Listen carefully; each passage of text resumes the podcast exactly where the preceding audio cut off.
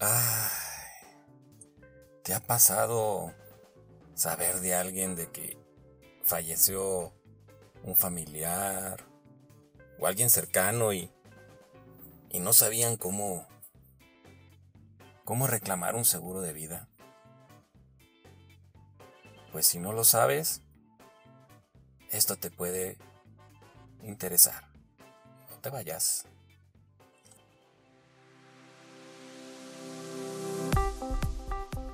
¡Hey! Bienvenidos nuevamente a tu programa Hablando de Seguros con David Castillo. ¿Cómo están amigos, amigas? Espero que se encuentren muy bien este día de hoy. Ahorita que estás escuchando este episodio número uno de Hablando de Seguros.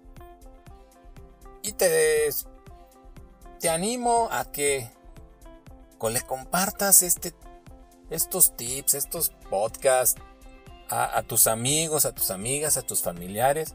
Yo sé que puede haber gente que, que a lo mejor y de seguro le van a, a servir estos temas que son muy, muy, muy importantes. Créame, entre más vas conociendo, más te van gustando. Es muy interesante este tema de los seguros. Y bueno, como decía al inicio de este episodio, ¿qué necesitamos hacer para reclamar el seguro de vida? Bueno, número uno, toma nota para los requisitos que necesitas entregar en una aseguradora. Y estos son generalmente lo que te van a pedir. Acta de nacimiento, una identificación, puede ser el INE, el pasaporte, la cédula profesional, comprobante de domicilio. Este comprobante no debe de ser mayor o mayor, perdón, a los tres meses. Puede ser de luz, puede ser del agua, del teléfono, una cuenta bancaria, en fin, un comprobante de domicilio actual no mayor a los tres meses. Te van a pedir también el CURP, pero el nuevo formatito, no sé si lo has visto, es el que trae así como que la bandera de México, un código QR, así muy, muy, muy bonito.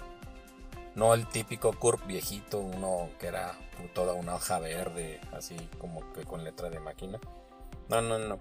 Métanse a la página de eh, ahí por internet y busquen CURP para que puedan sacarlo. Y debe ser el CURP actual, el formato actual, que, que es el que vamos a, o que se tiene que entregar en la aseguradora. Y obviamente te van a pedir también el acta de la defunción para poder saber qué fue. Si falleció por accidente, si falleció por enfermedad, cuál fue el motivo pues, del, del deceso de la persona. Y también vamos a tener que entregar la carátula de la póliza del seguro de vida. Y esto lo vamos a tener que entregar o enseñar en original y se van a entregar copias. Los originales es solamente pues, para cotejar. Las copias que se van a entregar, todo el archivo que se va a entregar en copias. Y es solamente para cotejo. Y las personas o los beneficiarios, que, ya dijimos en, el primer episodio, ¿quién es el beneficiario? Exacto, la persona que va a cobrar el seguro. Esa persona va a tener que entregar, pues prácticamente los, los mismos documentos, ¿no? Lo que es tu acta de nacimiento, identificación, etcétera, etcétera. Tal cual te los dije de la persona que falleció, esos documentos también te los van a pedir a ti. Y aparte te van a pedir, ahorita ya generalmente, eh, eh, ya casi no, no están entregando cheques, cheques de caja, están pidiendo, son transferencias bancarias y te van a pedir pues, una cuenta un estado de cuenta bancario donde venga tu clave, tu clave interbancaria y te pueden hacer tu transferencia a la aseguradora, pues a tu cuenta para el momento de cobrar la, suma asegurada de este seguro de vida. Entonces, estos son los documentos que tú requieres entregar a una eh, aseguradora al momento de querer cobrar el seguro. Ojo, O más bien, un tip. Cuando, o tú que me estás escuchando y que ya tienes en tu poder un seguro de vida, te recomiendo que hagas un archivo y que ya tengas preparado en ese archivo todos estos documentos, al menos las copias.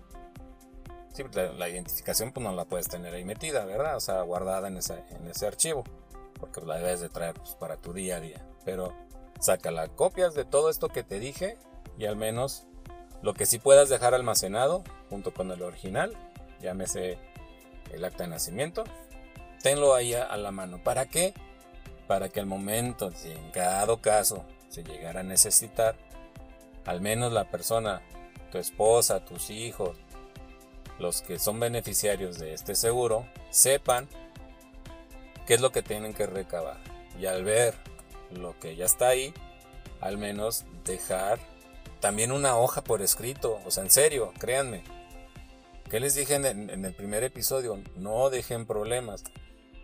Dejen como un checklist, una hojita, así.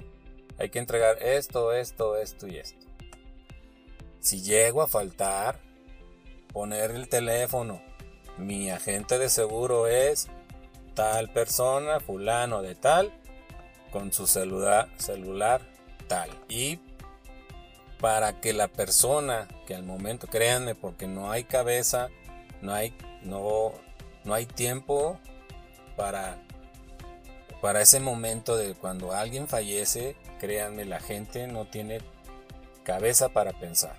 Entonces, insisto, hay que dejar todo ordenado, tengan su archiverito, su, en un cajón, ahí en la cajonera de su recámara, en el closet, tu póliza, junto con las copias. Y una así tipo hojita, una cartita, un, un checklist, como le quieras llamar, de que hay que entregar esto que te acabo de decir y hay que llamarle a esta persona. ¿Sí? Y si no, casi casi, ahí anotar el número 800 de la compañía es con tal compañía, aunque está la carátula, pero dejar teléfonos anotados, pues para que la familia pueda tener las, eh, la forma de hacer las cosas más fáciles y no tengan que estar buscando y pensando y adivinando quién, quién fue el que te vendió el seguro de vida, ¿no? Entonces, ¿por qué ha pasado? Y me ha pasado con gente que de repente me habla, porque por, ven mis, en mis redes sociales, y, gente que no son mis asegurados, que, ven algún, algún video mío de, eh, en YouTube, por decir, que por cierto, si quieres verlo, es David Tobida Soy. Tobida con B grande. mi segundo apellido es Tobías. Tobi, Tobida Soy. David Tobida Soy. Ese es mi canal de YouTube. Ahí lo puedes ver. Hay varios videos también acerca de, este tema de los seguros. Y gente que no es que no es mis asegurados me hablan y me dicen, "Oiga, vi un video y cómo le hago." "Oiga, pasó esto y cómo le hago."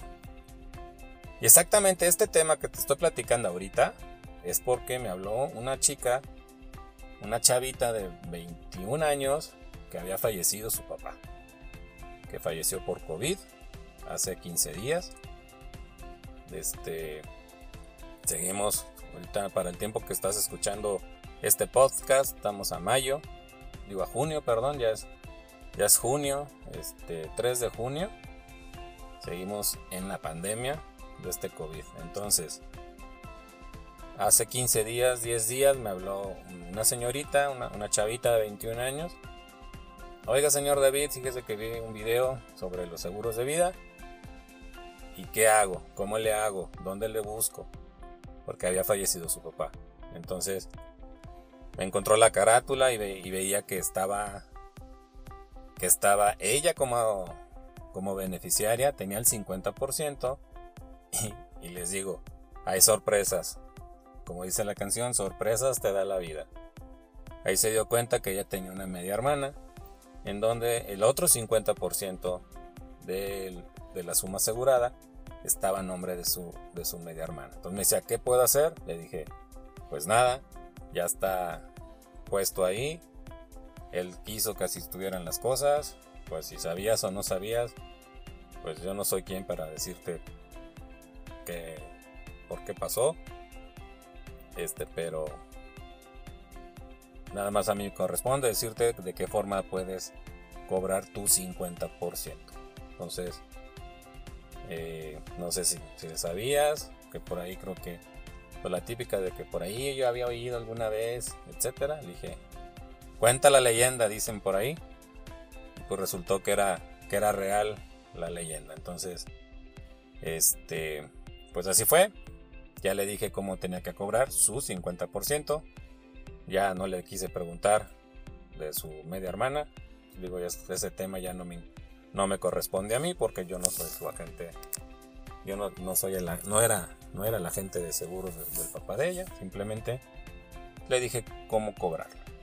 Entonces, por eso les, les digo, la gente me da material para hacer para hacer podcast, para hacer videos, de las dudas de mis propios clientes o inclusive de gente que me manda así sus dudas a través de la... Y hablando de redes sociales, me puedes, ya te dije de mi canal de YouTube, me puedes seguir también en Instagram, en igual, arroba Soy, en Facebook, en David en, ¿qué más existe? Twitter, en Twitter, como le quieras decir. Estoy como arroba Tobidasoy. En fin, en la mayor, este, las conocidas redes sociales me puedes encontrar como Tobida Soy o David Tobida Soy. Y bueno, estos son los requisitos que tú debes de saber y debes de tener preparados en un archivo junto con tu póliza de seguro, con tu carátula para que sepas qué debes de hacer al momento de querer cobrar. Ojo, voy a hacer un paréntesis. Lean, lean por favor sus pólizas, sus coberturas adicionales. Los seguros de vida, la cobertura, la básica es fallecimiento, nada más. Ya sea que mueras de enfermedad o por un accidente esa suma básica es la que se te va a pagar.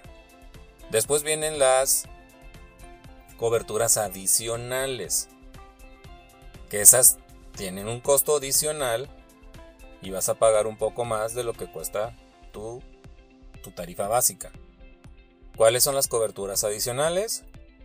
La muerte accidental, la invalidez total y permanente, la muerte colectiva, pérdida orgánica.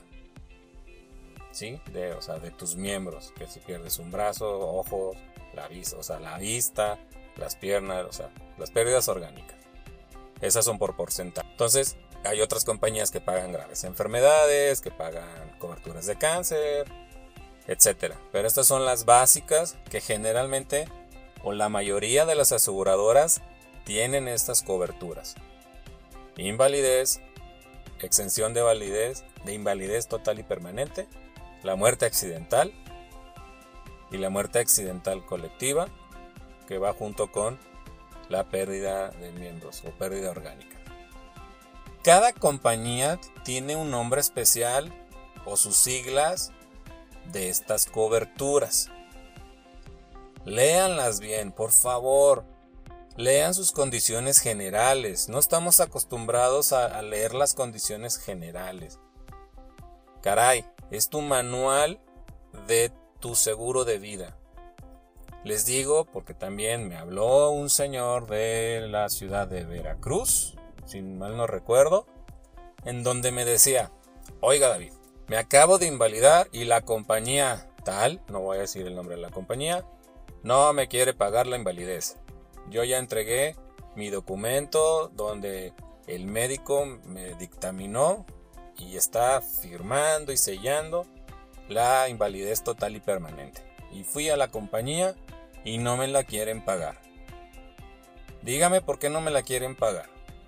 Entonces, como les digo, yo no soy su agente, Yo nada más le hice ciertas preguntas, que cuánto tiempo tiene. Yo tengo esa póliza desde 1900, fíjense, fíjense nada más. Tengo esta póliza desde 1989. Échale cuentas. Estamos en el 2021. Es una compañía que ha pasado de mano en mano, como quien dice, de, a través de compras. Y ahorita la tiene pues, otra, otra, otra compañía. Pero eso no se me asusten, ese no es el tema. Pero nada más quiero que, que pongan en su mente el 1989 como póliza de seguros. El señor religiosamente estuvo pagando su póliza de seguros y él fue y reclamó su invalidez total y permanente. Y no se la pagaron, ¿por qué creen? Porque no tenía la cobertura contratada de la exención del pago en caso de la invalidez total y permanente. Yo cuando me, ya me, de hecho me mandó una foto el señor solamente de las, de las coberturas adicionales, le dije, mándeme solo la parte donde vienen las condiciones, no me enseñe montos ni nada. ¿Por qué? Porque no soy el agente, insisto, no quiero ver más allá. Este,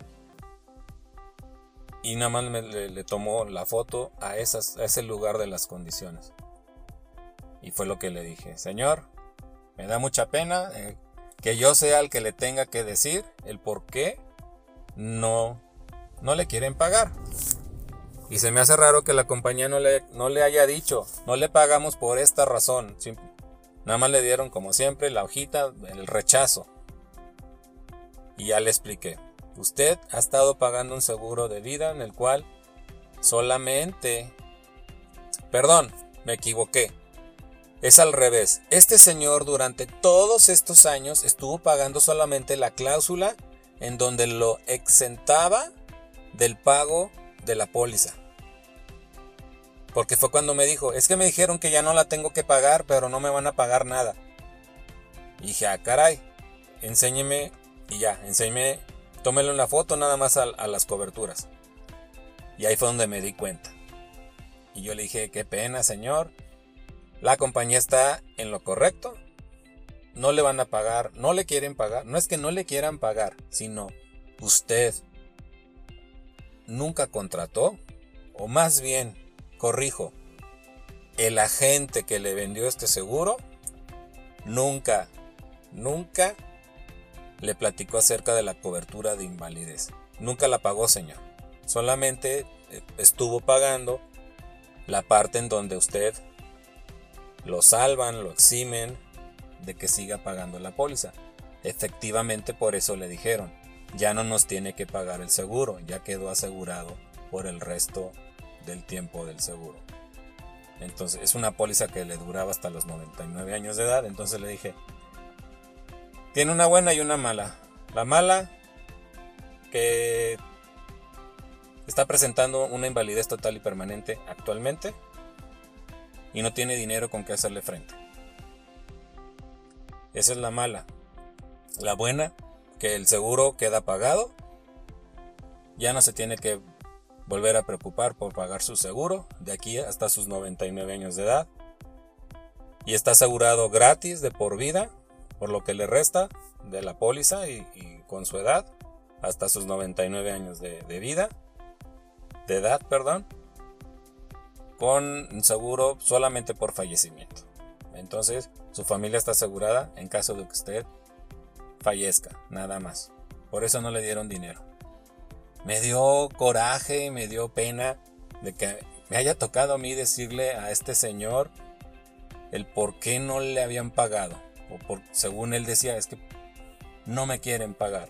Entonces, es bien importante que lean sus condiciones generales, por favor, porque gracias a este tipo de situaciones, por eso la gente, o la mayoría de la gente comienza a decir, las aseguradoras no pagan, son un mugrero, es puro negocio. Pero no es cierto. Sí pagan cuando deben de, cuando todo está en regla y es un contrato Un contrato se tiene que cumplir. Y si nosotros fallamos o dijimos mentiras al principio del seguro y, llegamos a faltar, por eso no pagan. Porque son los dos primeros años. Es la famosa cláusula de la cláusula de la disputabilidad. ¿Qué es eso? ¿Qué es la cláusula de la disputabilidad? Es los primeros dos años de vida de tu póliza, si te llega a pasar algo, en español es simplemente la compañía va a buscar hasta debajo de las piedras para ver el cómo sí no pagar. ¿Por qué? Porque va a decir, se me murió muy rápido esta persona. Antes de dos años algo traía y me, y me lo ocultó. Eso se llama disputabilidad, o sea, es disputable. Puede pelear el cómo sí no pagar o te lo pago porque todo estuvo correcto, ¿sí? Entonces, una vez pasando los dos años, cambias a cláusula y se convierte tu póliza de seguros en indisputable. ¿Qué es eso? Que pase lo que pase, sí o sí te tienen que pagar un seguro. Por eso el, el suicidio, ojo, un suicidio sí lo pagan las aseguradoras después de los dos años, porque ya se vuelve indisputable. Pero, ojo, si llegas de, si dejas de pagar tu póliza, son dos años consecutivos, sin interrupción. La vigencia nunca tuvo que haber sido interrumpida. Entonces, si dejaste de pagar tu póliza de seguro un tiempo, un mes, dos meses y se te cancela, te pones a cuenta, pagas lo que debes, como quien dice, se rehabilita esa póliza, de estar cancelada pasa a póliza vigente. Si llegas a rehabilitar una póliza por falta de pago, comienzan tus dos años nuevamente de la disputabilidad. Y bueno, otra vez me emocioné amigos, amigas. Esto es todo por hoy. Ya saben, ahí están mis redes sociales. Manden un mensajito. Cualquier tema que ustedes quieran tratar, para eso estamos. Para platicar y charlar acerca de esa situación que ustedes tengan. Me despido. Soy su amigo David Castillo. Nos escuchamos a la próxima. Chao.